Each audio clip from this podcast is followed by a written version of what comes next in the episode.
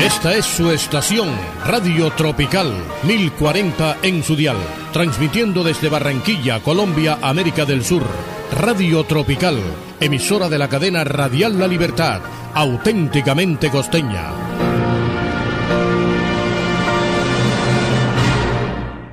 Enlace Internacional con la Voz de América. www.redradial.co La Radio Sin Fronteras.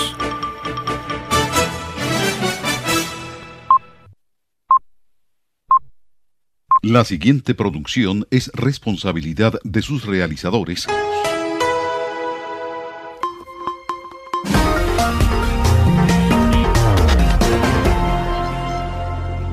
Damos la bienvenida a todos aquellos oyentes de Enlace Internacional. En esta franja estamos hablando de noticias internacionales, algunas entrevistas y un poco de música.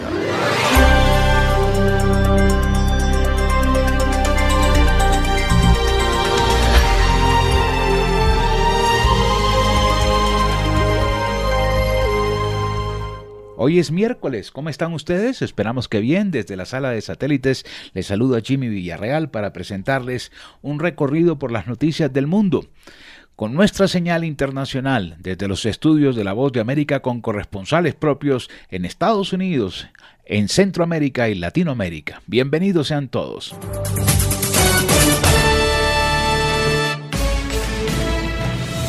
Este es un avance informativo de La Voz de América. Desde Washington les informa Henry Llanos. Cada uno por su lado, el expresidente Donald Trump y el ex vicepresidente Mike Pence regresaron por primera vez a Ciudad Capital. Nos informa Jorge Agobián. Estados Unidos primero debe significar la seguridad primero. Debemos tener seguridad. Con las mayorías que obtendremos en el Congreso y bajo el próximo presidente republicano.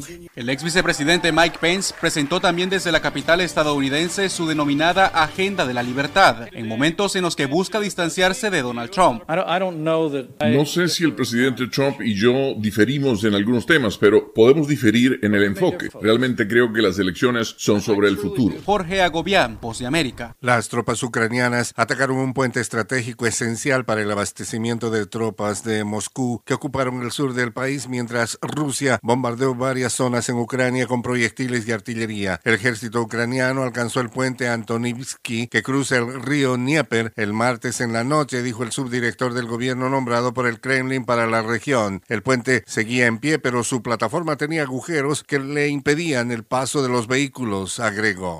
Estas son las noticias. No coincide con la medida unilateral implementada por el gobierno de Estados Unidos. Que ya por precaución han recomendado no viajar a la zona. Estos son los corresponsales de La Voz de América. Giselle Jacome, Quito, Ecuador, Voz de América. Juan Ignacio González Prieto, Voz de América, Buenos Aires, Argentina. La Voz de América, ofreciendo información de lo que sucede en Estados Unidos, América Latina y el mundo. El departamento de Santa Cruz lidera el rechazo a la postergación del censo en Bolivia, que en los últimos días ha elevado la tensión política. Nos informa Fabiola Chambi. El paro de actividades realizado a principios de semana por organizaciones cívicas de Santa Cruz puso en la agenda el debate sobre la postergación del censo, generando también reacciones en el resto del país. La postura del gobernador cruceño Fernando Camacho es mantener la presión hasta tener una respuesta del gobierno. Hasta el día jueves que nos volvamos a reunir la comisión institucional, el gobierno no ha dado respuesta para poder llevar el censo el primer semestre del 2023. Las medidas van a irse endureciendo en función de esa indiferencia. Fabiola Chambi, Voz de América, Bolivia. Un potente sismo que causó deslaves y daños en edificios en el norte de Filipinas hoy miércoles dejó al menos cuatro muertos y docenas de heridos. En la capital Manila, los pacientes de un hospital fueron evacuados y la gente salía corriendo aterrorizada al exterior. El terremoto de magnitud 7 tuvo su epicentro en una zona montañosa de la provincia de Abra. Según informaron, fue el sismo más fuerte que he sentido y pensé que el suelo se iba a abrir, dijo Brillantes en entrevista telefónica con Associated Press. Este fue un avance informativo de La Voz de América. La Voz de América presenta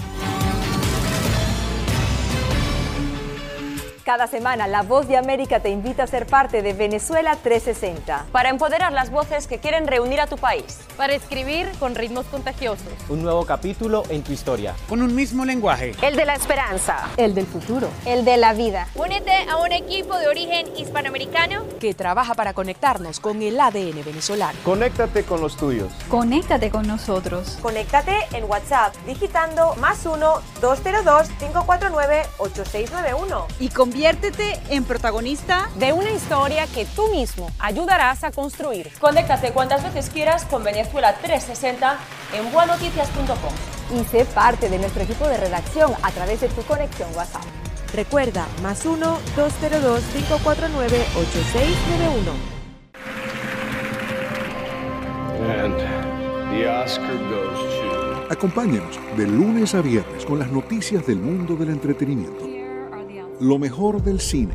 So, Skrulls are the bad guys. Los estrenos de Hollywood. I've never seen anything like this. Who am I?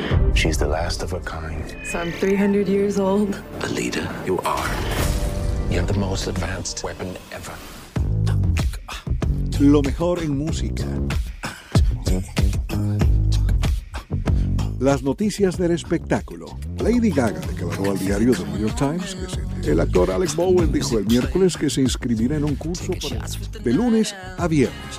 El mundo del entretenimiento llega a ustedes desde los estudios de La Voz de América en Washington.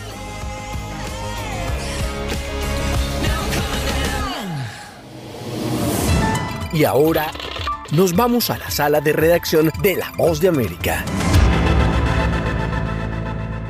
Un hombre que usó postes para embestir a policías durante el asalto contra el Capitolio estadounidense fue sentenciado este martes a más de cinco años de cárcel, igualando la pena máxima dictada hasta ahora contra alguien involucrado en el motín. Mark Ponder, un residente de Washington, D.C., de 56 años, dijo, me vi involucrado en los sucesos del 6 de enero de 2021 y no fue mi intención que todo eso sucediera. No pensé bien ese día, dijo Ponder a la jueza Tania Chutkan, pidiendo clemencia antes de que ésta lo sentenciara a cinco años y tres meses de cárcel, destaca AP. Es tres meses más de lo que había pedido la Fiscalía e igual a la sentencia dictada por Chutkan contra Robert Palmer, un hombre de Florida que también participó en los disturbios del 6 de enero de 2021. Por lo menos 200 personas más han sido sentenciadas hasta la fecha por la insurrección. Ninguna ha recibido una pena más larga que las de Ponder y Palmer. Chutkan declaró que Ponder estaba a la vanguardia de la turba que embistió a los policías asignados para proteger la sede del Congreso estadounidense, donde se estaba certificando la victoria electoral del hoy presidente Joe Biden. No es que te viste involucrado, señor Ponder expresó la jueza. Estabas empeñado en atacar y lastimar a oficiales de la policía. Esta no fue una protesta. La fiscalía había recomendado cinco años de cárcel para Ponder, que lleva detenido desde que fue arrestado en marzo de 2021. Tony Cano, Voz de América, Washington. Estas son las noticias. A tempranas horas de la mañana, acompañado por sus aliados políticos, el presidente... No coincide con la medida unilateral implementada por el gobierno de Estados Unidos. Que ya por precaución han recomendado no viajar a la zona estos son los corresponsales de la Voz de América. Álvaro Algarra, Voz de América, Caracas. Giselle Jacome, Quito, Ecuador, Voz de América. Juan Ignacio González Prieto, Voz de América, Buenos Aires, Argentina. Llevando siempre la información desde el lugar de los hechos. La economía de Uruguay lleva 15 años de crecimiento ininterrumpido. Fue designado con 94 votos de los 128 asambleístas que forman. Sara Pablo, Voz de América, Ciudad de México. Nerima del Reyes, Voz de América, San Salvador. La Voz de América ofreciendo información de lo que sucede en Estados Unidos, América Latina y el mundo.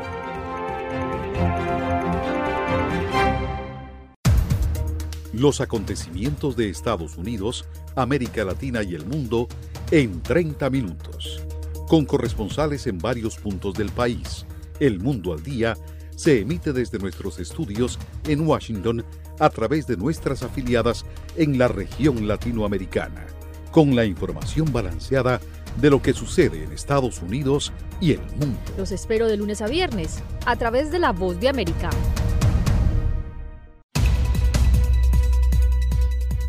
¿Qué tal amigos? Les saluda Henry Llanos para invitarlos a escuchar Deportivo Internacional. De lunes a viernes, el resultado y las noticias de los eventos deportivos internacionales en un solo lugar. Deportivo Internacional, una producción de La Voz de América.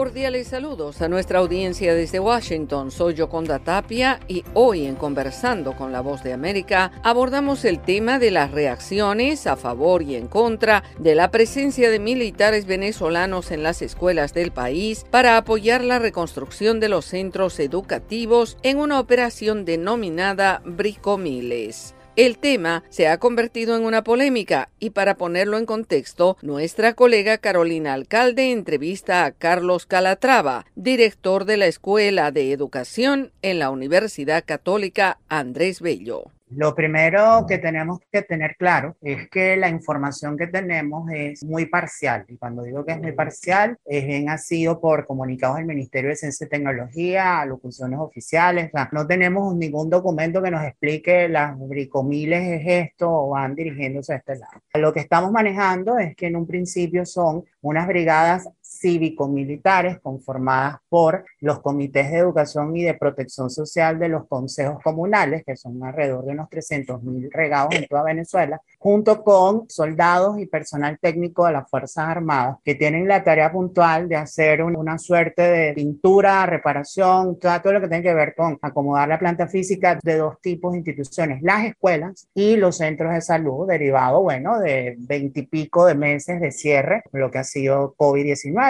que en nuestro mundo de la educación fueron 18 meses con las escuelas cerradas, porque la incorporación de los niños y jóvenes en los niveles obligatorios vino a ocurrir fue en noviembre del año pasado, cuando teníamos más o menos un mes de, de correr del año escolar, y una incorporación progresiva, o sea, fueron primero unos, una cosa muy tímida y a partir de febrero fue ya una incorporación más absoluta, más, más completa. Lo que sabemos es es una conjunción entre un grupo de los consejos comunales o una dependencia que tiene que ver con los consejos comunales, personal militar y todo esto como una suerte de organización, de parametrización de lo que el régimen de aquí de Venezuela denomina el movimiento Somos Venezuela, que al final el Somos Venezuela es un partido político ya aprobado por el Consejo Nacional Electoral, que tiene tarjeta electoral y que en las elecciones del año pasado le reportó al pueblo patriótico alrededor de 600 mil votos en toda Venezuela. Eso, eso es lo que tenemos. Nos recuerda mucho, por cierto, al conocido Plan Bolívar 2000, de, de cuando Chávez estuvo vivo, que lo arrancaron en el año escolar 99-2000, que lo que buscaba era más o menos lo mismo, o sea, pintar las escuelas, acomodar la planta física, tapar las grietas, eh, acomodar las filtraciones, acomodar los baños, pero tal cual el Plan Bolívar 2000 fue una cosa puntual, o sea, vamos a acomodar las escuelas y hasta ahí llegamos. Y lo que estamos viendo con los pocos trascendidos que tenemos es que es una cosa puntual, acomodar las escuelas en este periodo de vacaciones y en septiembre nos olvidamos de que esto existe y que a las escuelas hay que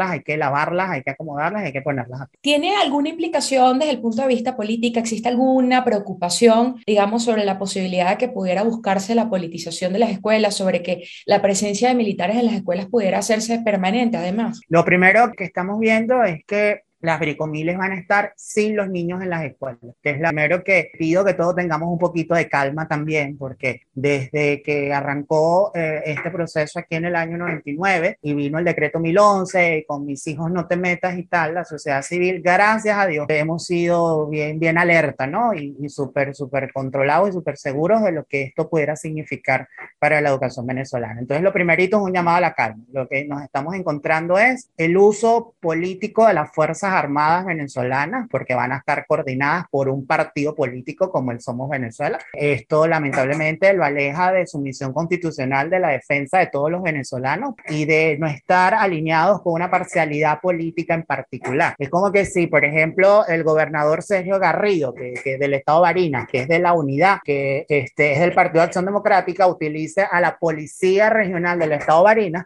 para gestionar la entrega de recaudos de un trámite en la, en la gobernación. Es exactamente el mismo uso partidista de, de todo. Entonces, el primer llamado de alerta es que se está haciendo un, un uso no previsto en la misión de las Fuerzas Armadas, coordinado no por un comandante, no por un comando natural, sino por eh, un partido político como el Somos Venezuela. Era Carlos Calatrava, experto en temas educativos en la Universidad Católica Andrés Bello en Venezuela, explicando los alcances del apoyo militar en la reconstrucción de escuelas en Venezuela. Esto fue Conversando con la Voz de América.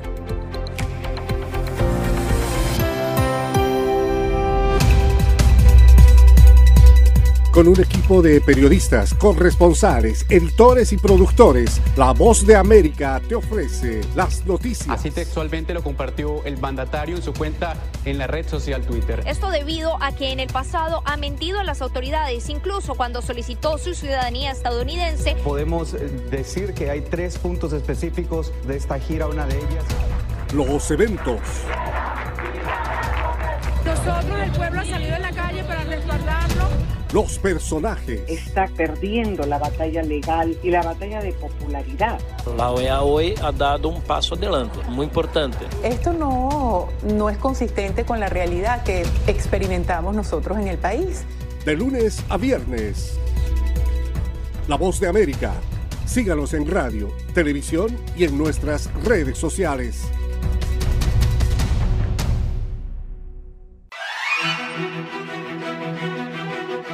De lunes a viernes, La Voz de América te ofrece Conversando con la Voz de América. Saludos desde Washington, soy Yoconda Tapia y estamos en Conversando con la Voz de América. Un diálogo con los protagonistas de las noticias. Eso no son negociaciones, eso es una farsa. De lunes a viernes, a través de nuestras afiliadas en la región. Conversando con la Voz de América.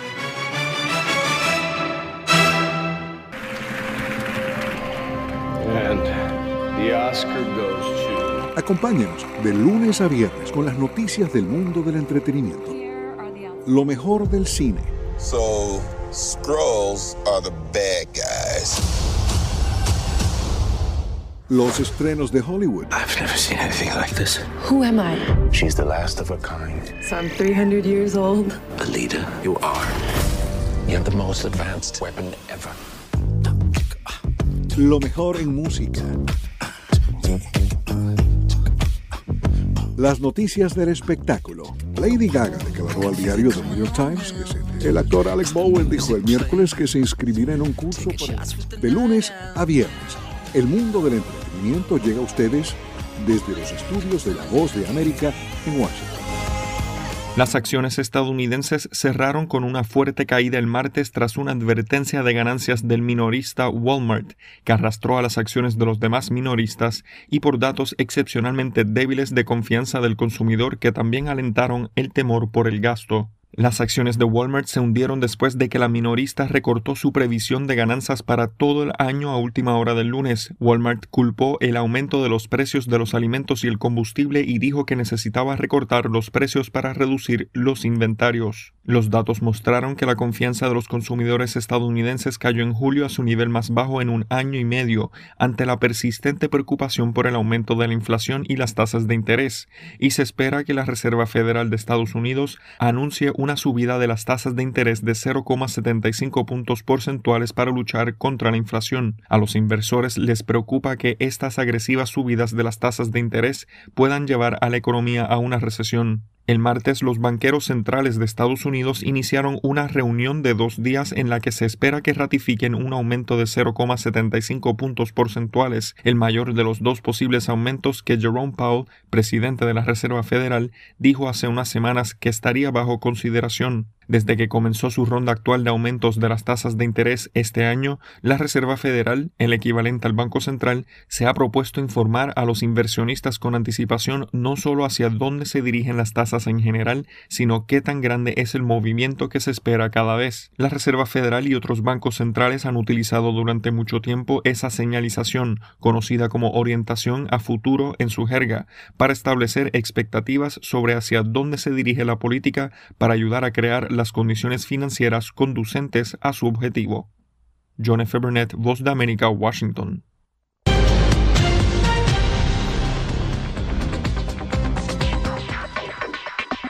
Sabemos que las mascarillas son una de las mejores herramientas para protegernos del COVID-19, pero con la aparición de nuevas variantes, los expertos están descubriendo que no todas las mascarillas cuentan con el mismo nivel de protección.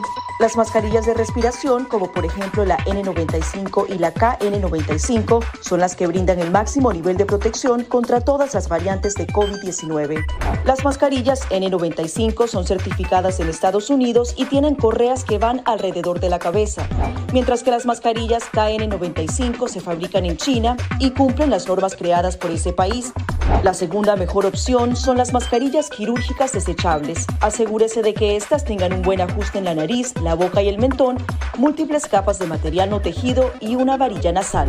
Si no tiene otra opción, use una mascarilla de tela de por lo menos dos capas y sin válvulas de ventilación u otras aberturas.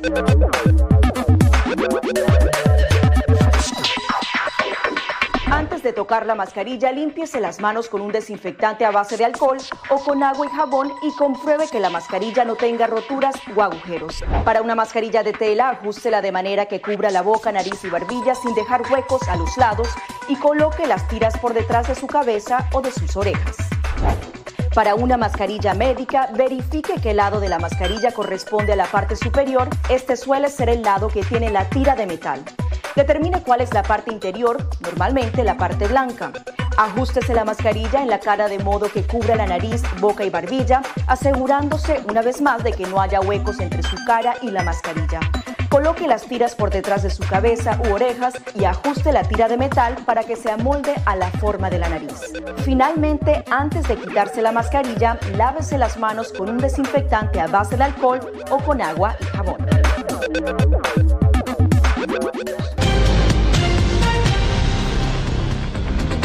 La Voz de América te invita a ser parte de nuestra familia a través de las redes sociales. Encuentra en tu muro las últimas noticias de tu país en su conexión con Estados Unidos, la región y el mundo. Historias que empoderan las voces latinoamericanas de política, economía, salud, actualidad, balanceadas y precisas. Únete a un equipo de origen hispanoamericano que trabaja para conectarte con los tuyos. Síguenos en Facebook y conviértete en protagonista de una historia que tú mismo ayudarás a construir. En momentos de crisis políticas y sociales, algunos gobiernos autoritarios recurren al bloqueo del acceso a Internet como herramienta para detener la información que entra o sale de su país. No obstante, existen algunas alternativas que te ayudarán a continuar conectado a la red a pesar de la censura oficial. Una de las más efectivas es el VPN o red virtual privada por sus siglas en inglés. La VPN pretende simular que la persona está en otro lugar del mundo y no en el país que esté restringiendo el acceso a Internet, de manera que es incapaz de detectar esa conexión interna y así se puede utilizar Internet con normalidad. Las ofertas de VPN en el mercado son muchas y las puedes buscar escribiendo las iniciales VPN en los motores de búsqueda, pero es importante descargarla o adquirirla antes de perder la conexión al Internet.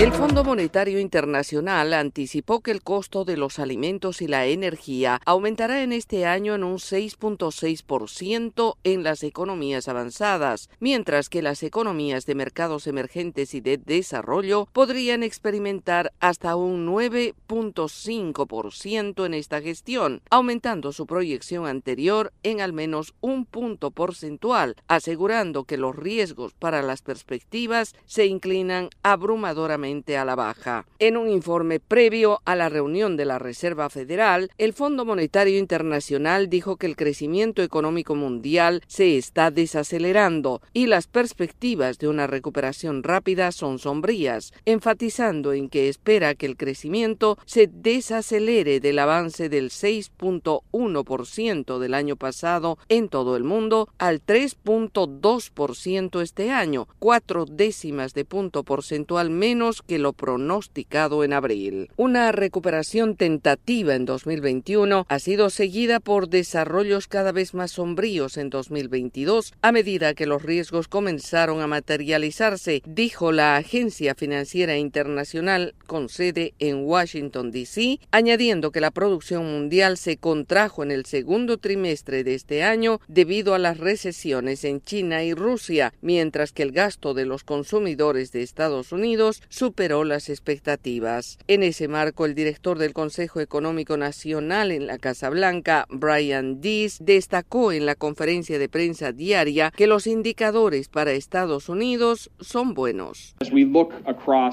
A medida que observamos la economía actual, lo que nosotros y otros analistas externos identificamos es que el gasto del consumidor se mantiene sólido. Los balances de los hogares se mantienen en gran medida en buena forma y vemos que la producción industrial se mantiene en territorio positivo en los últimos meses. Por su parte, el Fondo Monetario Internacional afirmó que varios shocks han afectado a una economía mundial ya debilitada por la pandemia, una inflación superior a la esperada en todo el mundo, especialmente en Estados Unidos y las principales economías europeas, provocando condiciones financieras más estrictas, una desaceleración peor de lo anticipado en China, que refleja los brotes y bloqueos del COVID-19 y otros efectos secundarios negativos de la invasión rusa en Ucrania. Yoconda Tapia, Voz de América, Washington.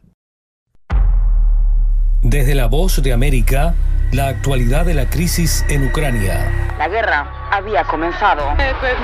Sin duda todo esto nos afecta mucho, pero confío en la justicia de la causa ucraniana. Mientras la ofensiva militar rusa avanza sobre Ucrania, la invasión rusa a Ucrania dirigida por el presidente Vladimir Putin. Una cobertura completa y análisis a diario. Todos sus habitantes quieren escapar cuanto antes. Salvador no escapará a los efectos. El ejército ucraniano dice que la cantidad de ataques de artillería en la... Haciéndose audible la invasión en Ucrania. Guatemala condenó enérgicamente la tensión que crece entre Ucrania y Rusia. Ricardo Marquina para La Voz de América desde Kiev, Ucrania. Sintonícenos y síganos en las redes sociales como Voz de América.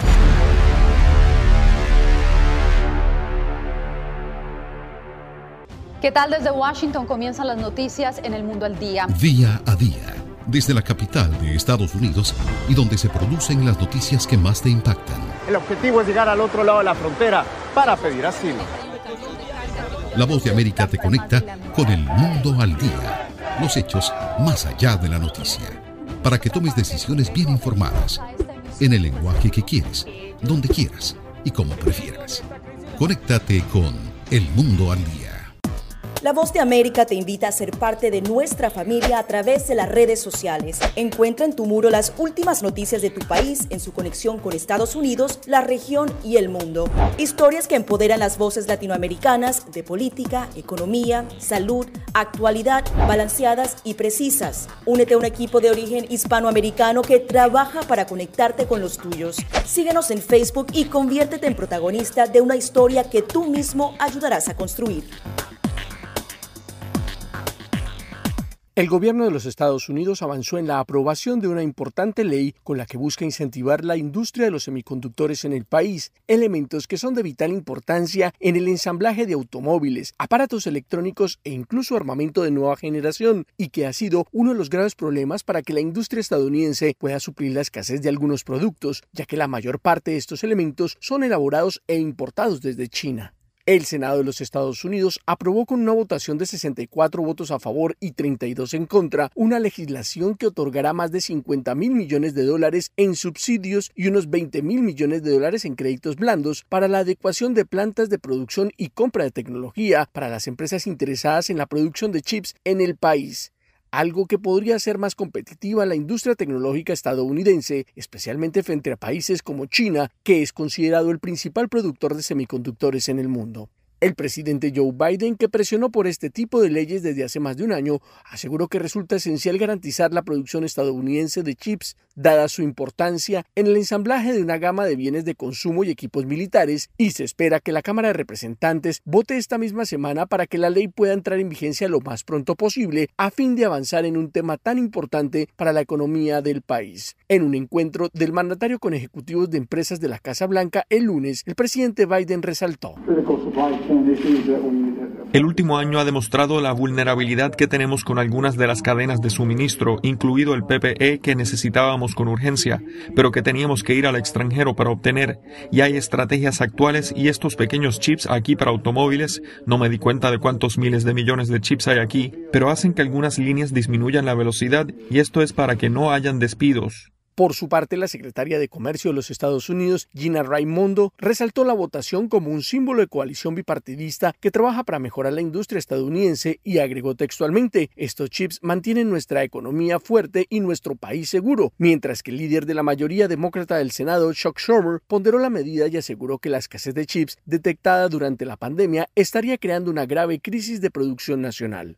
Héctor Contreras, Voz de América, Washington. A continuación, un mensaje de servicio público de la Voz de América. Para evitar la propagación del coronavirus en casa, recuerde que solo toma unos minutos limpiar las superficies que más toca en su vivienda, manijas de las puertas, interruptores de la luz, lugares donde come, control remoto, entre otros. Esto por lo menos una vez al día. Este fue un aviso de servicio público de la Voz de América. Bueno, ha llegado el momento de una pausa.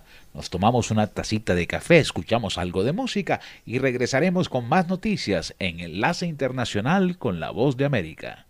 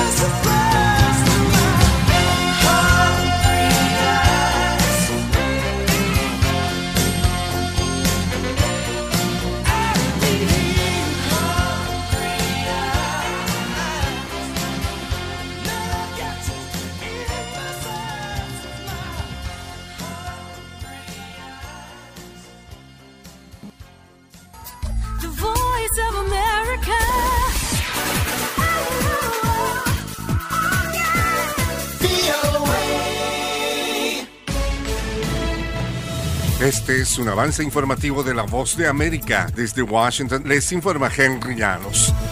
El año pasado más de 47 millones de personas renunciaron a sus empleos en Estados Unidos. Las industrias más afectadas ahora ven a los estudiantes de carrera vocacional como parte de la solución. Nos informa Adriana Arevalo. La oleada de empleados que abandonó la fuerza laboral durante la pandemia no ha terminado. De hecho, los esfuerzos de varias industrias están orientados ahora a atraer estudiantes recién graduados de escuelas de secundaria especializadas en educación técnica vocacional. El programa se imparte a lo largo de Estados Unidos y ofrece cursos que van desde agricultura hasta medicina deportiva, pasando por producción audiovisual, mercadeo, aeronáutica y construcción, entre muchos más. Estos estudiantes aprenden y practican en los salones de clase las habilidades y estrategias necesarias para salir a trabajar. Adriana Arevalo, Voz de América, Las Vegas. Los síntomas de COVID-19 del presidente Joe Biden ahora están casi completamente resueltos, dijo su médico, el doctor Kevin O'Connor. Biden completó un tratamiento de cinco días del medicamento antiviral Paxlovid, según informó O'Connor, y su pulso, su presión, su frecuencia respiratoria siguen siendo normales. Ahora el mandatario se siente lo suficientemente bien como para retomar su rutina de ejercicio físico, pero continuó el aislamiento ayer martes por quinto día.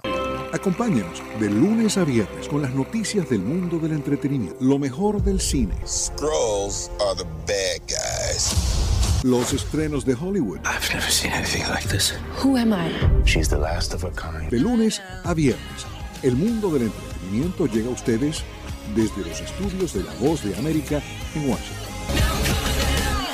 La ley de zonas económicas especiales que busca fomentar inversiones en Venezuela podría no resultar exitosa por las condiciones del país, según expertos. Desde Caracas nos informa Carolina Alcalde. Desde antes de su aprobación por la Asamblea Nacional de Mayoría Chavista, la ley de zonas económicas especiales ha sido considerada por distintos sectores de la sociedad civil como un instrumento legal que favorece a la inversión extranjera y a grupos de poder políticos y económicos en Venezuela. Para el economista Manuel Sutherland, existen muchos elementos de la legislación que generan preocupación. No va a tener un control oficial público democrático o de manera plural, por decirlo así. Según tengo entendido, la vicepresidencia es la que se va a encargar de ello. Carolina, alcalde Voz de América, Caracas. El gigantesco premio de la lotería Mega Million se disparó hasta 1.020 millones de dólares luego de que nadie acertó el martes. El nuevo premio estimado será el cuarto premio de la lotería más grande en el país. El premio es tan elevado porque en los últimos 29 sorteos celebrados desde el 15 de abril ninguno de los boletos vendidos tenía los seis números ganadores. Mega Million se juega en 45 estados, además de Washington, D.C. y en las Islas Vírgenes estadounidenses y está coordinada por las loterías estatales. Este fue un avance informativo de La Voz de América.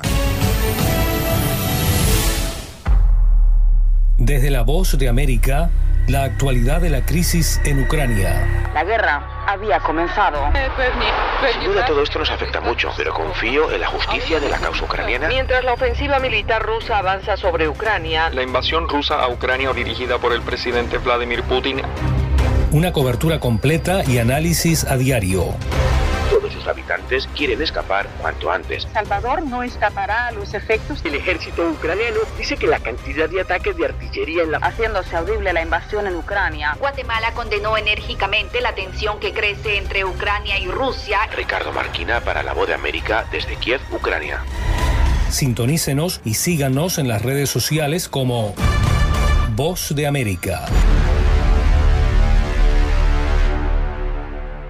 El gobierno de los Estados Unidos avanzó en la aprobación de una importante ley con la que busca incentivar la industria de los semiconductores en el país, elementos que son de vital importancia en el ensamblaje de automóviles, aparatos electrónicos e incluso armamento de nueva generación, y que ha sido uno de los graves problemas para que la industria estadounidense pueda suplir la escasez de algunos productos, ya que la mayor parte de estos elementos son elaborados e importados desde China. El Senado de los Estados Unidos aprobó con una votación de 64 votos a favor y 32 en contra una legislación que otorgará más de 50 mil millones de dólares en subsidios y unos 20 mil millones de dólares en créditos blandos para la adecuación de plantas de producción y compra de tecnología para las empresas interesadas en la producción de chips en el país algo que podría hacer más competitiva la industria tecnológica estadounidense, especialmente frente a países como China, que es considerado el principal productor de semiconductores en el mundo. El presidente Joe Biden, que presionó por este tipo de leyes desde hace más de un año, aseguró que resulta esencial garantizar la producción estadounidense de chips, dada su importancia en el ensamblaje de una gama de bienes de consumo y equipos militares, y se espera que la Cámara de Representantes vote esta misma semana para que la ley pueda entrar en vigencia lo más pronto posible, a fin de avanzar en un tema tan importante para la economía del país. En un encuentro del mandatario con ejecutivos de empresas de la Casa Blanca el lunes, el presidente Biden resaltó. El último año ha demostrado la vulnerabilidad que tenemos con algunas de las cadenas de suministro, incluido el PPE que necesitábamos con urgencia, pero que teníamos que ir al extranjero para obtener. Y hay estrategias actuales y estos pequeños chips aquí para automóviles, no me di cuenta de cuántos miles de millones de chips hay aquí, pero hacen que algunas líneas disminuyan la velocidad y esto es para que no hayan despidos. Por su parte, la secretaria de Comercio de los Estados Unidos, Gina Raimondo, resaltó la votación como un símbolo de coalición bipartidista que trabaja para mejorar la industria estadounidense y agregó textualmente, estos chips mantienen nuestra economía fuerte y nuestro país seguro, mientras que el líder de la mayoría demócrata del Senado, Chuck Schumer, ponderó la medida y aseguró que la escasez de chips detectada durante la pandemia estaría creando una grave crisis de producción nacional. Héctor Contreras, Voz de América, Washington. Estas son las noticias. A tempranas horas de la mañana, acompañado por sus aliados políticos, el presidente no coincide con la medida unilateral implementada por el gobierno de Estados Unidos, que ya por precaución han recomendado no viajar a la zona estos son los corresponsales de la Voz de América. Álvaro Algarra, Voz de América, Caracas. Giselle Jacome, Quito, Ecuador, Voz de América. Juan Ignacio González Prieto, Voz de América, Buenos Aires, Argentina. Llevando siempre la información desde el lugar de los hechos. La economía de Uruguay lleva 15 años de crecimiento ininterrumpido. Fue designado con 94 votos de los 128 asambleístas que forman. Sara Pablo, Voz de América, Ciudad de México. Nerima del Reyes, Voz de América, San Salvador. La Voz de América ofreciendo información de lo que sucede en Estados Unidos, América Latina y el mundo.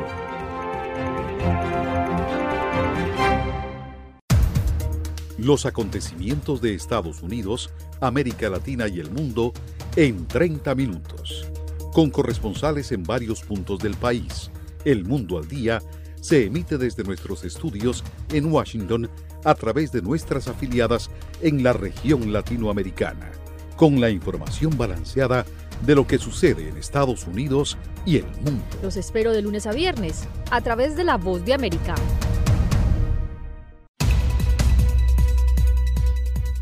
¿Qué tal amigos? Les saluda Henry Llanos para invitarlos a escuchar Deportivo Internacional.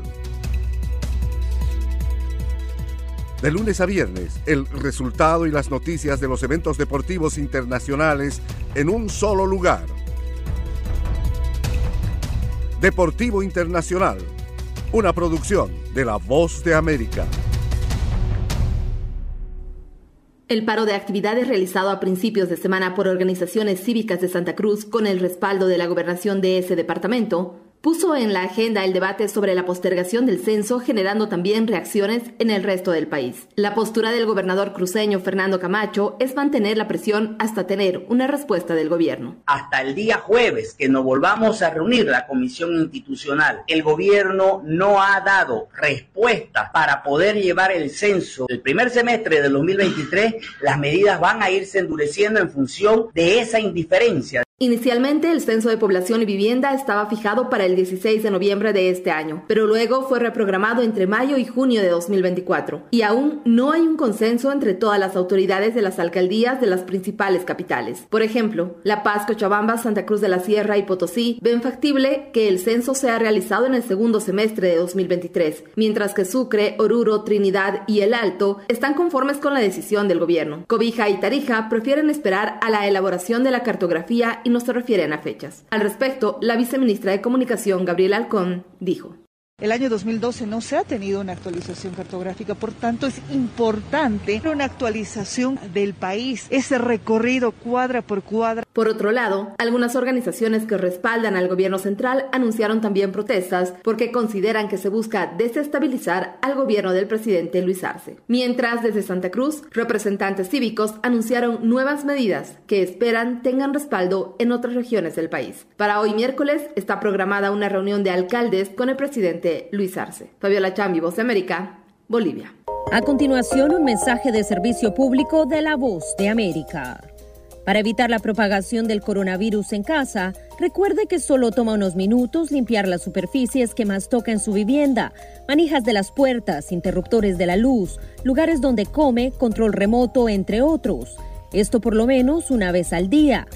Este fue un aviso de servicio público de la voz de América. Desde antes de su aprobación por la Asamblea Nacional de Mayoría Chavista, la Ley de Zonas Económicas Especiales ha sido considerada por distintos sectores de la sociedad civil como un instrumento legal que favorece a la inversión extranjera y a grupos de poder políticos y económicos en Venezuela. Para el economista Manuel Sutherland, existen muchos elementos de la legislación que generan preocupación, entre ellos la poca transparencia y la opacidad, que presentan un marco complejo para llevar a cabo fiscalizaciones y auditorías de las inversiones que se pueden ejecutar. No va a tener un control oficial público democrático o de manera plural, por decirlo así. Según tengo entendido, la vicepresidencia es la que se va a encargar de ello. Van a ser una especie de forma supraestadal, donde esas zonas económicas especiales tendrán un régimen tributario, ganancierario distinto y se van a mover de una manera relativamente paralela a alcaldías, gobernaciones, etcétera. No van a tener un control de la Asamblea Nacional directo. El economista José Guerra explica que las zonas económicas especiales fueron creadas en China para impulsar las exportaciones y sostiene que quienes expropiaron y confiscaron empresas en Venezuela ahora buscan desesperadamente inversionistas, pero estima que en un país sin estadísticas económicas oficiales, un inversionista no tiene manera de evaluar su inversión y ve la legislación como poco viable. En varias ocasiones, funcionarios gubernamentales y el propio presidente Nicolás Maduro han asegurado que la ley de zonas económicas especiales pretende generar riquezas y nuevas fuentes de desarrollo para el país y son definidas como espacios territoriales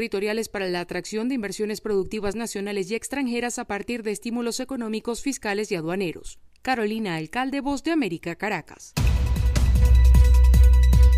con un equipo de periodistas, corresponsales, editores y productores, La Voz de América te ofrece las noticias. Así textualmente lo compartió el mandatario en su cuenta en la red social Twitter. Esto debido a que en el pasado ha mentido a las autoridades, incluso cuando solicitó su ciudadanía estadounidense. Podemos eh, decir que hay tres puntos específicos de esta gira, una de ellas. Los eventos. Nosotros, el pueblo ha salido en la calle para respaldarlo los personajes. Está perdiendo la batalla legal y la batalla de popularidad. La OEA hoy ha dado un paso adelante, muy importante. Esto no, no es consistente con la realidad que experimentamos nosotros en el país.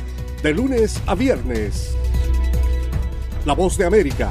Síganos en radio, televisión y en nuestras redes sociales.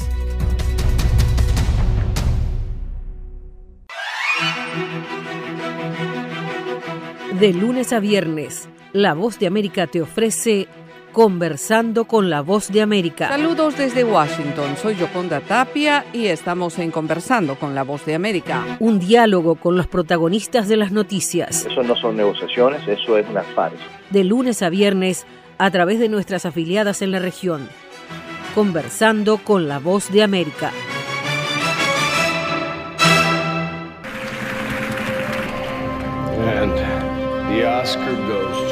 Acompáñenos de lunes a viernes con las noticias del mundo del entretenimiento. Lo mejor del cine. So, Scrolls are the bad guys. Los estrenos de Hollywood. I've never seen anything like this. Who am I? She's the last of her kind. So I'm 300 years old. Alita, you are. You have the most advanced weapon ever. Lo mejor en música. Las noticias del espectáculo. Lady Gaga declaró al diario The New York Times que el actor Alex Bowen dijo el miércoles que se inscribirá en un curso para, de lunes a viernes. El mundo del entretenimiento llega a ustedes desde los estudios de La Voz de América en Washington. La inflación en el país continúa siendo el principal problema de la economía y el bolsillo de los estadounidenses y alcanza niveles históricos que también afecta a los comerciantes, desde los más grandes como Walmart hasta negocios familiares. La multinacional minorista Walmart hizo un anuncio sobre una importante reducción en las perspectivas de sus ganancias de este trimestre, demostrando el difícil momento que enfrenta la economía estadounidense. Walmart, considerado el minorista más grande del mundo, destacó que el aumento en el costo de los alimentos, gasolina y alquileres en Estados Unidos ha hecho que los consumidores deban reducir la compra de algunos elementos no esenciales como ropa y decoración para el hogar, lo que ha generado un gran déficit en las cuentas de este rubro, asegurando que este tipo de artículos son los que dejan una mejor ganancia en sus almacenes, un fenómeno que ya había sido anticipado desde mayo por esta empresa y su competencia Target. La inflación en Estados Unidos ha superado el 9%, lo que significa el nivel más alto de las últimas cuatro décadas y ha obligado a que la Reserva Federal deba tomar medidas extremas como aumentar nuevamente las tasas de interés hasta en tres cuartos de punto porcentual, lo que significa más de tres veces el margen habitual y la dejaría en un rango entre el 2,25% y el 2,5%, dejándolas en el punto más alto desde 2018. Algunos especialistas han mostrado su preocupación por el impacto en la economía de las fuertes medidas que podrían desembocar en una recesión económica, pero la secretaria del Tesoro de los Estados Unidos, Janet Yellen, destacó recientemente que factores como los bajos niveles de desempleo demuestran que el país estaría lejos de ese fenómeno y resaltó textualmente que la economía del país podría incluso soportar costos de endeudamiento más altos. Héctor Contreras, Voz de América, Washington. Desde la Voz de América, la actualidad de la crisis en Ucrania. La guerra había comenzado. Sin duda todo esto nos afecta mucho, pero confío en la justicia de la causa ucraniana. Mientras la ofensiva militar rusa avanza sobre Ucrania, la invasión rusa a Ucrania dirigida por el presidente Vladimir Putin.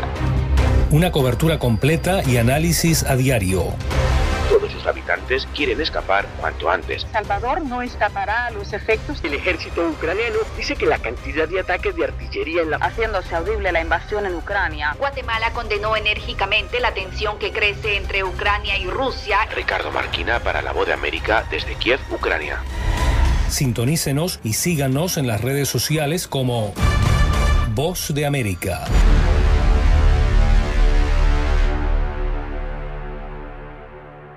¿Qué tal desde Washington comienzan las noticias en el mundo al día? Día a día, desde la capital de Estados Unidos y donde se producen las noticias que más te impactan. El objetivo es llegar al otro lado de la frontera para pedir asilo. La voz de América te conecta con el mundo al día, los hechos más allá de la noticia, para que tomes decisiones bien informadas, en el lenguaje que quieres, donde quieras y como prefieras. Conéctate con El Mundo al Día.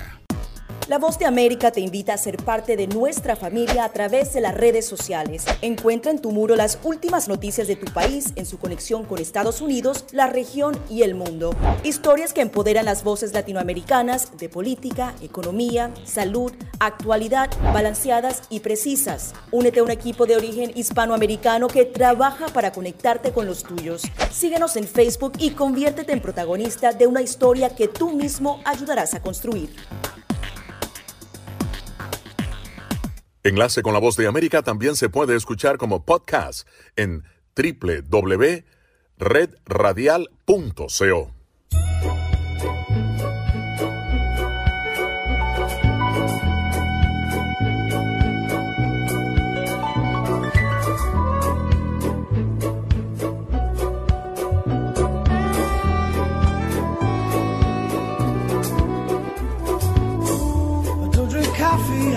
tea, my dear. I like my toast on one side.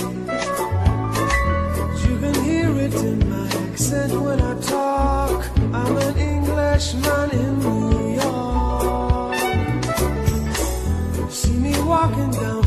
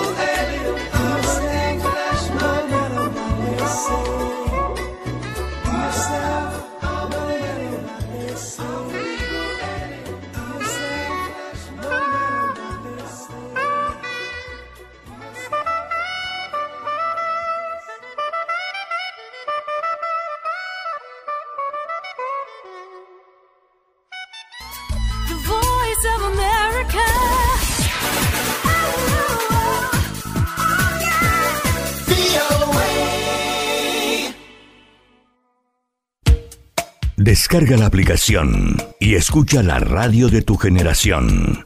Universal Estéreo.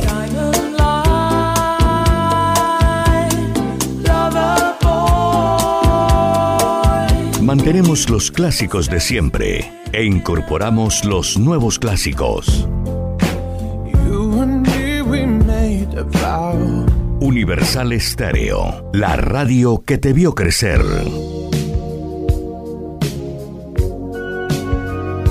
Música, el lenguaje universal. Disponible en Google Play Store. Las noticias de Santa Marta y el Magdalena están en un solo sitio. Diario La Libertad del Magdalena y Ondas del Caribe, 840 AM. Visítenos en www.lalibertaddelmagdalena.com, el portal de la integración costeña con la fuerza de la verdad. Descarga gratis la aplicación Red Radial. Ya está disponible para Android y encuentras siempre una radio para tu gusto. Llegó la Tienda Express, el más espectacular programa de fidelidad para tenderos y consumidor final. La Tienda Express, módulo de mercadeo y radio promocional que se comunica con los tenderos a través de la radio. La Tienda Express, una realización de Punto Marketing. Mayores informes en el 315-545-3545. Solo Universal Stereo logra reunir lo mejor de los 70s, 80s y 90s. Y todavía hay más para escuchar.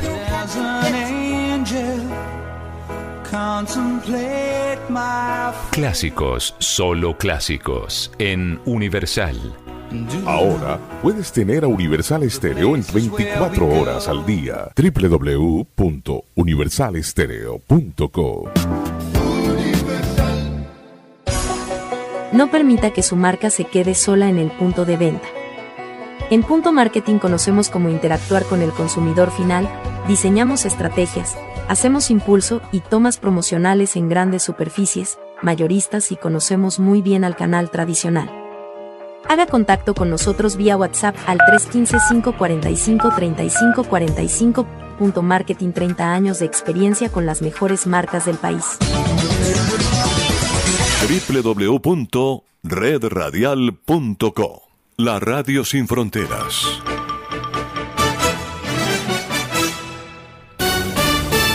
Bienvenidos a la segunda hora de transmisión de nuestro enlace internacional. Gracias por estar con nosotros.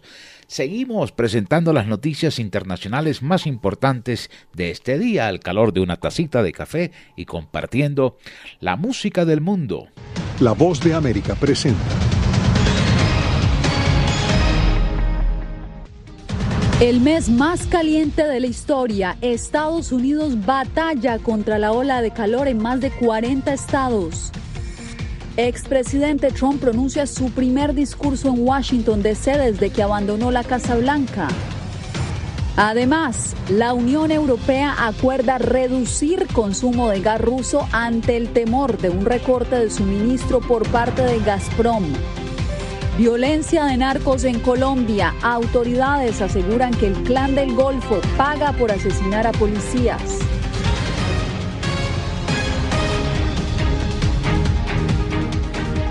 ¿Qué tal? Les doy la bienvenida a El Mundo al Día. Comenzamos las noticias con la alerta por el calor extremo que experimentan 60 millones de estadounidenses en este momento. Y es que julio se ha convertido en el mes más caliente de la historia. Por eso vamos en vivo con Ángela González, porque el gobierno del presidente Biden lanzó hoy una herramienta con la que busca ayudar a los estadounidenses a protegerse de las altas temperaturas. ¿De qué se trata, Ángela, y qué es lo que ofrece esta plataforma? Así es, Yasmín. Se trata de una plataforma que tiene varios idiomas, además de información precisa en el momento y también con bases científicas para encontrar herramientas de cómo prevenir amenazas climáticas y también pasos a seguir para poder prevenir consecuencias médicas y también encontrar centros de enfriamiento como este que se encuentra detrás mío. Más de 60 millones de estadounidenses están bajo alerta por el calor extremo. Varias ciudades han declarado el estado de emergencia y se ha informado de la muerte de al menos dos personas a consecuencia del calor en el noreste del país. Las autoridades han pedido a la población mantenerse hidratada y bajo la sombra o en centros de enfriamiento, en especial a trabajadores a la intemperie. Ojalá hace calor y tengo que hacer deliveries. Ah, yo prefiero trabajar en la noche cuando no está el sol o cuando el sol está bajito, como después de las 7 y uso short, chanclas, playera. En el que si estoy afuera en el calor, I need some, some, sunblock. La administración Biden lanzó este martes el portal heat.gov con la información científica y actualizada para reducir los peligros del clima extremo. Esta es la medida más reciente en la lucha contra el cambio climático. Según la secretaria de Comercio Gina Raimondo, julio es el mes más caliente jamás registrado y las pérdidas por obras detenidas a consecuencia del calor superan los 100 mil millones de dólares al año. Cuando trabajo ahora por el sol, tomo mucha agua, eh, eh, jugo, siempre tengo un, me, me pongo algo mojado encima de la cabeza para relajarme un poco. En estados del noroccidente estadounidense se verán temperaturas tan altas para las que no tienen ni la ecología ni la infraestructura para resistirlas. Y ciudades en Texas verán por tercer día consecutivo temperaturas superiores a los 38 grados centígrados, mientras continúan los incendios en California. Y solamente hasta mediados de semana se verá algún descenso en el termómetro para algunos lugares del país, mientras en Nueva York Estamos bajo vigilancia debido a posibles lluvias torrenciales que podrían traer inundaciones repentinas. Yasmín. Ángela, te agradezco por el reporte. Y en más noticias, el ex mandatario Donald Trump regresó a Washington por primera vez desde que dejó la Casa Blanca en el 2021. Su aparición coincidió con la alocución del ex vicepresidente Mike Pence, quien podría ser su contendor en las próximas elecciones de 2024. De vuelta a Washington, el expresidente Donald Trump basó en el tema de la seguridad su mensaje para que el Partido Republicano recupere el poder en las próximas elecciones. Estados Unidos primero debe significar la seguridad primero. Debemos tener seguridad. Con las mayorías que obtendremos en el Congreso y bajo el próximo presidente republicano, necesitamos un esfuerzo total para derrotar el crimen violento en Estados Unidos y derrotarlo con fuerza y ser duros, sucios y malos si es necesario. To American freedom. El ex vicepresidente Mike Pence presentó también desde la capital estadounidense su denominada Agenda de la Libertad, en momentos en los que busca distanciarse de Donald Trump. No sé si el presidente Trump y yo diferimos en algunos temas, pero podemos diferir en el enfoque.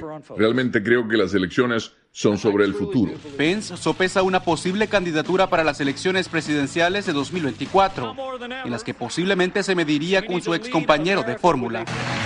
El momento político pareciera ser favorable para Pence mientras una comisión legislativa ha resaltado su respeto a la Constitución en 2021, cuando Trump intentó infructuosamente que el entonces vicepresidente impidiera la certificación de los resultados electorales, basándose en argumentos falsos de fraude. Trump, por su parte, está bajo el escrutinio del Congreso y de la Casa Blanca por su papel en el asalto al Capitolio el 6 de enero de 2021. No se puede ser pro insurrección y pro democracia. No se puede ser pro insurrección y pro estadounidense. Los mítines de los líderes republicanos ocurren a cuatro meses de las elecciones legislativas de medio término, en noviembre, consideradas como una prueba de cara a las presidenciales de 2024. Jorge Agobián, Voz de América. La Unión Europea anunció este martes un nuevo acuerdo en un intento por reducir su dependencia del gas ruso. Para explicarnos en qué consiste este nuevo pacto, está conmigo Jacopo Luzzi. Jacopo, háblanos en qué consiste este nuevo acuerdo. Yasmin, han pasado más de cinco meses desde el comienzo de la guerra en Ucrania y no se ven grandes cambios. Y en medio de este escenario, este acuerdo de la Unión Europea destaca la capacidad de superar las divisiones frente a las continuas amenazas del presidente ruso Vladimir Putin y una situación de cansancio entre los aliados que podría minar el apoyo a Kiev. Los continuos altibajos de Moscú con su suministro de energía a Europa como respuesta a la guerra en Ucrania llevaron a los países miembros de la Unión Europea a alcanzar un acuerdo histórico para frenar su consumo de gas natural y evitar así un colapso energético. Salvo algunas excepciones, el consumo de gas natural se reducirá voluntariamente un 15% en casi un año y representa un paso importante en la gestión para independizar al bloque de la energía rusa. La estrategia es mantener el precio alto en Europa y por lo tanto hacer que el precio político sea cada vez más alto y al mismo tiempo dividir Europa y también romper la solidaridad con Ucrania. Este Consejo de hoy con su decisión ha enviado una señal fuerte y decidida en contra de eso y creo que eso también se escuchará en Moscú. Europa no se puede dividir. Entre tanto, el nuevo jefe de la Agencia Espacial rusa anunció este martes que Rusia abandonará la Estación Espacial Internacional después de que expire su compromiso actual a fines de 2024. Sin duda, cumpliremos todas nuestras obligaciones con nuestros socios, pero se ha tomado la decisión de retirarse de la emisora después de 2024. Creo que para ese momento comenzaremos a formar una estación orbital rusa. Al mismo tiempo, Rusia individualmente no tiene los recursos para lanzar su estación, no suscribió acuerdos con China y no hay señales de que un acuerdo esté en marcha. Esta decisión podría ser una forma de represalia por la guerra, dicen los expertos, pero no pone fin a la existencia de la estación después de 2024. Seguramente mantener su funcionamiento, Yasmín, sin Rusia será mucho más difícil. Manténnos informados, Jacopo, gracias. Y en otra información, Estados Unidos se unió a los esfuerzos de Naciones Unidas para combatir la inseguridad alimentaria en Guatemala.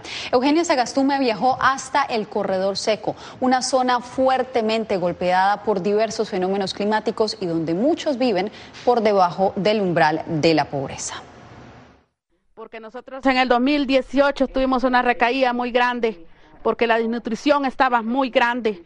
Los efectos del cambio climático han sido severos para comunidades de Guatemala, lo cual ha agravado la crisis alimentaria. Es una comunidad donde no hay agua, donde viene una vez al mes dos horas de agua, pero gracias a esta cosecha de lluvia, de agua que cosechamos, que a los insumos que nos dio FAO, pudimos hacer 19 cosechadores de agua de techo de lluvia, este y otros proyectos para el desarrollo de las comunidades son apoyados por la Organización de las Naciones Unidas para la Agricultura y la Alimentación FAO, el Fondo Internacional de Desarrollo Agrícola FIDA y el Programa Mundial de Alimentos. Trabajamos evidentemente a través del manejo más eficiente del recurso hídrico porque sabemos que es una de las limitaciones del corredor seco para que se disponga del agua necesaria no solo para producir mejor, sino también para utilizarla en el consumo humano. El desarrollo de estos proyectos fue evidenciado por la embajadora de los Estados Unidos ante las tres agencias de las Naciones Unidas para la Alimentación y la Agricultura, Cindy McCain, quien visita Guatemala y conversó directamente con los afectados para conocer la situación actual. La agenda de la embajadora continúa este miércoles en Honduras, donde se visitarán otros proyectos emprendidos por las tres agencias de las Naciones Unidas. Eugenia Sagastume, Voz de América, Guatemala. Dos nuevas caravanas de migrantes que durante meses han estado varados en el sur de México partieron desde Tapachula con la meta de llegar a la frontera con Estados Unidos. Se trata de unos 4.000 migrantes de origen venezolano, cubano, haitiano y centroamericano. Muchos de ellos llevan semanas esperando un permiso del gobierno mexicano, pero no lo han logrado. Entre tanto, en Colombia las autoridades están en alerta por el llamado Plan Pistola en el que el cartel del Clan del Golfo estaría pagando altas sumas de dinero por asesinar a policías, tal como sucedía en la época del capo de la droga Pablo Escobar. Jair Díaz nos trae el reporte. En este año, del primero de enero, llevamos 25 compañeros que han perdido la vida en cumplimiento de su deber. Como en la época de Pablo Escobar, Colombia vive una ola de violencia contra la policía. Las autoridades se la atribuyen al grupo criminal Clan del Golfo, quienes al estilo del cartel de Medellín pagan el equivalente de hasta 4.500 dólares por asesinar a efectivos de la fuerza pública. Ellos están pagando eh, especialmente 5 a 20 millones de pesos. Sí, estamos viendo una modalidad que la vivimos cuando el narcoterrorismo, cuando el cartel de Medellín. El Ministerio de Defensa sostiene que los asesinatos perpetrados en más de 12 regiones son la respuesta de este cartel a los operativos en los que han muerto sus cabecillas. Buscando capturar, judicializar y llevar a la justicia a los responsables de estos abominables crímenes. Para los analistas, el Clan del Golfo estaría realizando actos de violencia en alianza con carteles mexicanos para que se le reconozca estatus político y llegar fortalecido a una eventual negociación con el gobierno de Gustavo Petro en un posible acuerdo de paz. Esos ataques buscan es precisamente enviar un mensaje para someter, para condicionar y para colocar entre las cuerdas al gobierno electo. Las autoridades colombianas están entregando una recompensa de hasta 45 mil dólares por quien brinde información que permita la captura de los integrantes del clan del Golfo que están asesinando a policías. Jair Díaz, Voz de América, Bogotá. Cuando volvamos, el impacto de la inflación en el regreso a clases en Estados Unidos.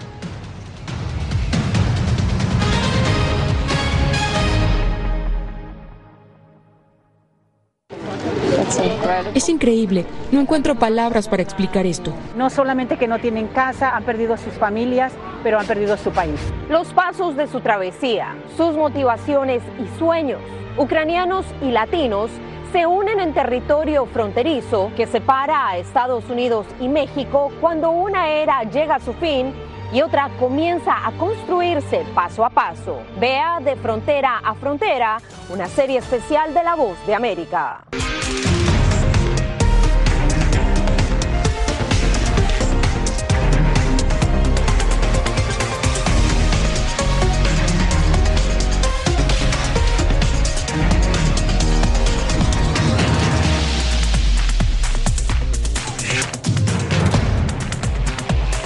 Venezuela 360, cada semana por La Voz de América.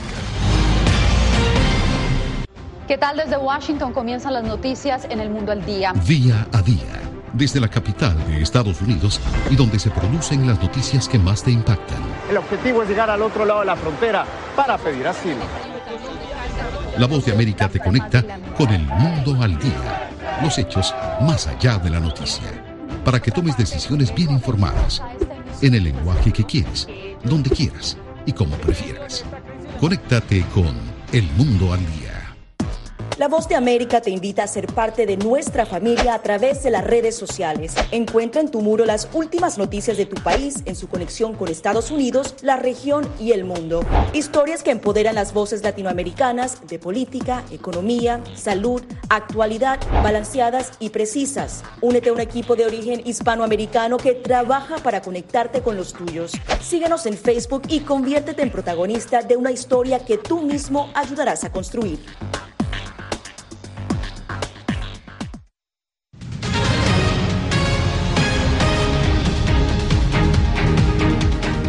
Ante el drástico aumento de los precios por la inflación, varias organizaciones se preparan para entregar cientos de donaciones de material escolar a los estudiantes más necesitados en Estados Unidos. Carolina es una voluntaria venezolana que lleva toda la mañana cargando cajas con material escolar en un almacén del sur de la Florida, que luego entregará a las familias más necesitadas, especialmente a hispanas y afroestadounidenses. Estos padres y estos niños necesitan grandemente esta ayuda. Este año es especialmente duro luego de volver de COVID. Y es que muchas familias este año tendrán serias dificultades para adquirir los enseres básicos para el inicio del curso escolar de sus hijos a causa de la inflación. Es la más alta en 41 Según la consultora Deloitte, más de la mitad de los padres están preocupados por los altos precios. Hemos recibido muchas llamadas de familias necesitadas que están eh, lidiando con renta que le ha subido, con los precios de gasolina que ya no lo pueden tolerar. La organización sin ánimo de lucro Amigos for Kids, que vela por el bienestar de los más pequeños en Estados Unidos, se ha unido a Amazon, la compañía de transporte y venta en línea más grande del mundo, que pretende aportar su granito de arena. Estamos dando mochilas llenas de lápices, creyones, eh, carpetas, eh, notebooks, un montón de cosas. Todo lo que, lo que los estudiantes necesitan para empezar la escuela exitosa. Se pronostica que este año los padres en Estados Unidos destinarán 34.400 millones de dólares, lo que supone un gasto aproximado de 661 dólares por estudiante y un nuevo máximo en el gasto de material escolar. Anthony Belchi, Voz de América, Miami. En el 2021, más de 47 millones de personas renunciaron a sus empleos en Estados Unidos. Ahora las industrias más afectadas ven en los estudiantes de carreras vocacionales como parte de la solución. La oleada de empleados que abandonó la fuerza laboral durante la pandemia no ha terminado. De hecho, los esfuerzos de varias industrias están orientados ahora a atraer estudiantes recién graduados de escuelas de secundaria especializadas en educación técnica vocacional. A medida que los estudiantes pasan por nuestros cursos, desarrollan progresivamente el conjunto de habilidades que los hará aptos para el empleo y al mismo tiempo desarrollan las habilidades interpersonales o profesionales que los empleadores definitivamente quieren. El programa de educación técnica vocacional se imparte a lo largo de Estados Unidos y ofrece cursos que van desde agricultura hasta medicina deportiva, pasando por producción audiovisual, mercadeo, aeronáutica y construcción, entre muchos más. Estos estudiantes aprenden y practican en los salones de clase las habilidades y estrategias necesarias para salir a trabajar. Ya sea que eso signifique escribir un plan de negocios y luego ejecutarlo con un negocio real, llevarlo a cabo dentro del salón de clases o en la escuela, manejar el dinero, manejar el abastecimiento del producto, vender el producto y comercializarlo de la manera más real posible. Para algunos oficios, los estudiantes se gradúan de secundaria ya listos y certificados para ingresar a la fuerza laboral. En este momento, los educadores y administradores académicos trabajan de la mano de industrias como la automotriz, la turística y de la culinaria para agilizar el ingreso de nuevos empleados a sus filas. Adriana Arevalo, Voz de América, Las Vegas. La economía venezolana se expandió un 12% durante el primer semestre del 2022, esto según el Observatorio de Finanzas de ese país. Sin embargo, los ciudadanos siguen enfrentando dificultades para satisfacer sus necesidades básicas. El crecimiento económico de Venezuela tiene como motor principal el petróleo, pero es también un arma de doble filo. La explicación de este fenómeno en un 90% obedece a un solo hecho, y fue el aumento de la producción petrolera, que en el año 2021 estuvo en niveles muy bajos y se, fue, se ha venido recuperando lentamente a lo largo de 2022.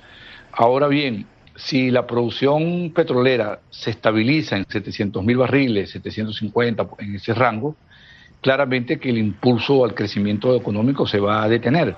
El país experimentó una contracción económica del 80% durante los últimos ocho años, lo que provocó una destrucción de su riqueza, comparable solo con lo vivido por naciones en guerra, según el Observatorio de Finanzas. En realidad lo que estamos viendo para ser preciso, es un rebote estadístico principalmente, no un crecimiento económico propiamente tal, porque el resto de las actividades están muy, muy adormecidas, salvo el comercio. Es por eso que pocos ciudadanos sienten que la recuperación económica impacta sus ingresos. Bueno, la economía no, no está bien, está bastante complicada, bastante dura, no, no hay trabajo. Entonces, si vas al control médico no puedes ir al mercado. Si te compras un vestido no puedes tampoco hacer mercado. El Observatorio Venezolano de Finanzas también advierte que el poder adquisitivo de quienes ganan en dólares bajó 5.7% durante el primer semestre de 2022. Adriana Núñez Rabascal, Voz de América, Caracas. Se nos agotó el tiempo. Regresamos mañana a un nuevo Enlace Internacional. Gracias por su sintonía.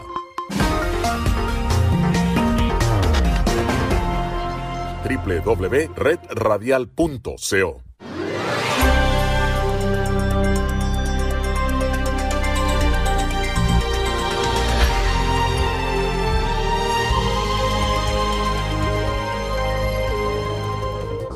Enlace Internacional es una producción de Red Radial. Editores, Carlos Tatis, Gabriel Villarreal y Jorge Pérez, Master Control José Barreto, Jesús Peroso, Bobby Orozco y Adolfo Ferrer. Producción ejecutiva Jimmy Villarreal. www.redradial.co La Radio Sin Fronteras.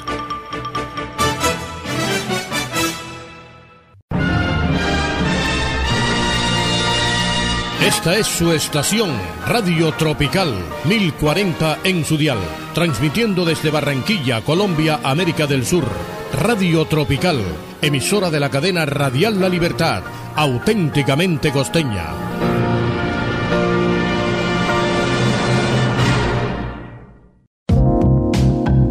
Saludamos a nuestros oyentes en la ciudad de Barranquilla. Temporalmente estaremos ahora en la emisora Radio Tropical 1040 kilociclos en amplitud modulada, desde las 8 y 30 de la noche hasta las 6 de la mañana, desde las 10 y 30 de la mañana hasta las 11 y 30 de la mañana y desde las 2 y 30 de la tarde hasta las 3 de la tarde. Saludamos a nuestros oyentes en Barranquilla y en Santa Marta. 1040 kilociclos en amplitud modulada. Radio Tropical. Estaremos momentáneamente en esta estación. Les invitamos a participar activamente con nosotros en la Puerta de Oro de Colombia. Y no lo olviden, estamos en Claro Televisión, Canal 856. Claro Música, allí está Radio María, el mejor sonido para ustedes. Saludos a nuestros oyentes en Barranquilla.